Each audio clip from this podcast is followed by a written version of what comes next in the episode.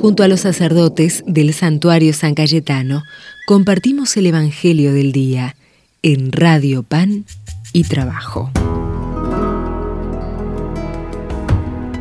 Hola queridas hermanas, queridos hermanos, bienvenidos peregrinos al santuario de nuestro amigo y patrono del pan, del trabajo y santo de la providencia, San Cayetano, a esta casa que es lugar de encuentro para cada uno de nosotros, es casa de Dios. Muy feliz Pascua para todos, seguimos celebrando en este miércoles 27 de abril la segunda semana de Pascua, hoy en la fiesta de Santo Toribio de Mogrovejo, obispo, es el patrono de todo el episcopado latinoamericano, patrono de todos los obispos de Latinoamérica. Pedimos especialmente por los obispos amigos queridos de nuestra casa, pedimos también por los de nuestra ciudad de Buenos Aires, región pastoral aquí de Buenos Aires y por supuesto de Argentina y de los países hermanos de la gran patria. ¿eh? la patria grande de América Latina. Pedimos por todos ellos para que bajo la intercesión de Santo Toribio de Mogrovejo sean siempre fieles discípulos de Jesús, alegres, esperanzados, llevando el consuelo, el bálsamo de la esperanza, tantos hermanos que hoy necesitan, siendo realmente eh, personas, pastores que tengan fervor y coraje, audacia apostólicos, ¿eh? como nos pide el Papa Francisco, con mucho olor a, oveja. Esperemos que sea así. Vamos a detallar algo acerca de la fiesta de este gran santo, eh, Toribio Morovejo, patrono del episcopado latinoamericano.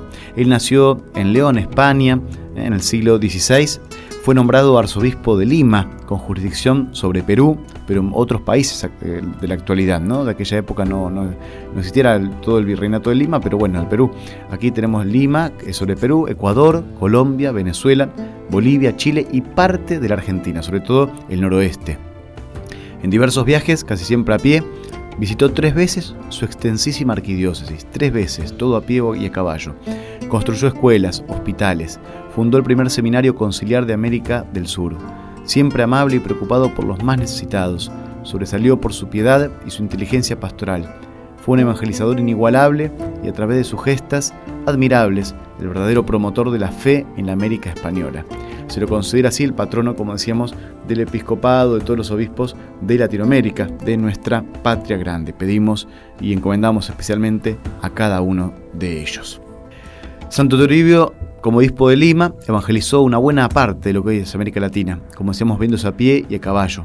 Se calcula que recorrió aproximadamente unos 40.000 kilómetros, visitando todas las poblaciones indígenas, o sea, nativas del lugar, y hablando en las lenguas de sus fieles. ¿Eh? aprendió otros, otros idiomas, como el quechua, por ejemplo, aprendió para poder este, familiarizarse con ellos. También escribió un catecismo y otros libros útiles para evangelizar en aquella época se lo podría considerar, hoy nosotros lo podríamos considerar el San Pablo ¿eh? de América Latina. En la medida de todas sus posibilidades, cumplió realmente ampliamente el mandato de Jesús en el que invitaba a sus discípulos a ir por todo el mundo y hacer, bautizar y hacer que todas las personas sean sus discípulos misioneros. ¿eh? Realmente lo ha cumplido eh, gratamente Toribio esto de la mano de la gracia de Dios que lo acompañó durante tanto tiempo aquí como obispo de arzobispo de Lima en estas tierras. Meditamos hoy miércoles 27 para toda la audiencia de la FM 107.1 Radio Pan y Trabajo del Evangelio según San Juan.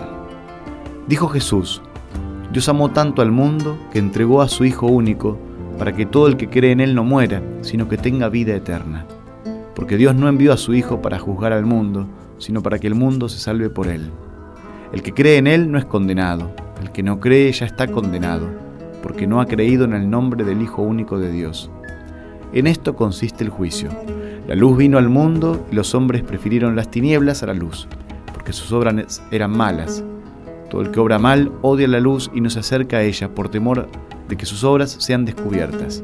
En cambio, el que obra conforme a la verdad se acerca a la luz, para que se ponga de manifiesto que sus obras han sido hechas en Dios. Palabra del Señor.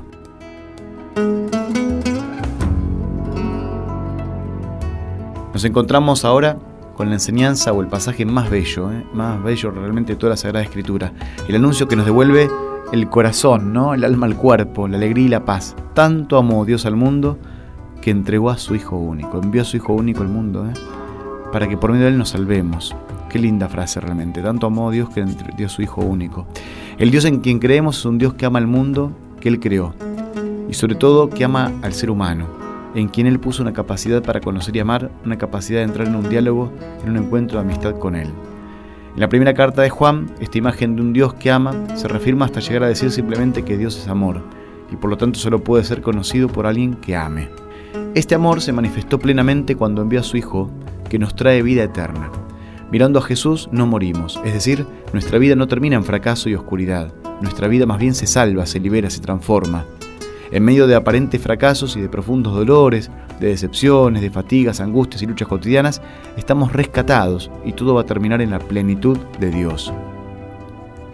Cristo no vino para juzgar, sino para salvar. Cuando el Evangelio dice que el que no cree no es juzgado, se refiere al que verdaderamente ha puesto su confianza en el que lo salva, Jesús. Esa fe no es solo aceptar la existencia de Dios o los dogmas de fe, o sea, lo que uno dice, el contenido de la fe. No, no, también el demonio tiene este tipo de fe. San Agustín, como el apóstol Santiago en su carta, dice que hasta el demonio cree en eso, en, los dogmas que, Dios, digamos, nos enseña. No, no. Acá más bien se vale y se juega la actitud de fe, el abrazar esa adhesión de fe, el entregarse, es más relacional, ¿eh? es más de confianza, abandono en Dios. Este Evangelio, al igual que San Pablo, se refiere a la fe viva, la fe que transforma toda la vida y se activa en el amor. Es la apertura sincera y confiada del amor divino, que le permite a Dios transformar nuestra vida concreta. Eso es lo que nos libera del juicio, porque gracias a esa fe, toda nuestra vida se coloca bajo la luz de Dios y su luz va expulsando todas las tinieblas, todo lo que no le agrada. ¿eh? Le pedimos especialmente eso a Dios, ¿eh? que esa luz siempre nos ilumine, la luz de Jesús. Son las palabras más consoladoras realmente estas, ¿no? Dios amó tanto el mundo que entregó a su Hijo único. Realmente nos ama y hasta el extremo lo hizo. Si dio tanto por cada uno, su amor no nos va a abandonar jamás, jamás. Él nos trae vida eterna, como decíamos. Y mirando a Jesús no morimos, sino que nuestra vida eh, no termina en oscuridad y fracaso, sino que se salva, se redime. Un día va a llegarnos la muerte física, pero va a todo va a terminar en la vida, en la plenitud divina. Jesús no vino para juzgar, porque si hubiese venido para juzgarnos, eh, no era necesaria su sangre derramada en la cruz. Vino para salvar. Esa es su vocación y su misión eh, más sublimes, digamos, ¿no? más significativas para nosotros. Cuando confiamos en su amor, le permitimos que cumpla esa misión en nuestras vidas. Así nos liberamos de toda condena. Entramos en el dominio del amor estamos realmente a salvo con Dios. Hermanas y hermanos, le pedimos a nuestro Padre, por intercesión, Santo Toribio de Mogrovejo, también de San Cayetano, que nos consuele el corazón, que nos renueve en esta Pascua, que realmente podamos ser bálsamo de esperanza, de alivio y fortaleza para tantos hermanos que hoy nos necesitan. El Señor esté con ustedes. Dios, rico en misericordia y providente, te pedimos que nos bendigas a nosotros tus hijos, reunidos como familia, aquí ante la meditación cotidiana del Evangelio en el santuario de San Cayetano. Bendecí nuestros corazones, nuestros seres queridos, familiares, amigos, compañeros de trabajo. Renovanos en la fe y en el amor. Te lo pedimos a vos que sos Padre, Hijo y Espíritu Santo. Amén. Hasta mañana, hermanas y hermanos. Qué linda la gente que tiene memoria, seguro que tiene esperanza también. Qué lindo este pueblo que mira su historia, se junta y celebra cantando su. Qué lindo este encuentro de tantos hermanos que viven haciendo la comunidad. Qué linda la vida si juntos buscamos verdad y justicia, paz y libertad.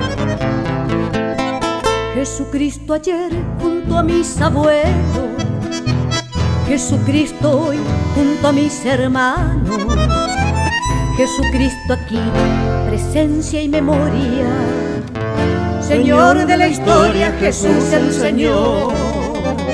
Qué linda la gente que tiene memoria, seguro que tiene esperanza también. Qué lindo este pueblo que mira su historia, se junta y celebra cantando su fe. Qué lindo este encuentro de tantos hermanos que viven haciendo la comunidad. Qué linda la vida si juntos buscamos verdad y justicia, paz y libertad.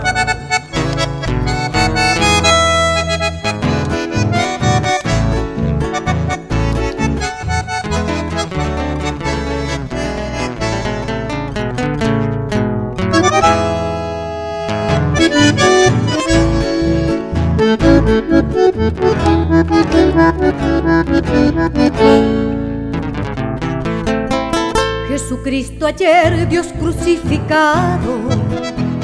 Jesucristo hoy, hombre solidario. Jesucristo aquí, fiesta y alabanza, señal de esperanza, Jesús Salvador. Qué linda la gente que tiene memoria, seguro que tiene esperanza también. Qué lindo este pueblo que mira su historia, se junta y celebra cantando su fe. Qué lindo este encuentro de tantos hermanos que viven haciendo la comunidad. Qué linda la vida si juntos buscamos verdad y justicia, paz y libertad.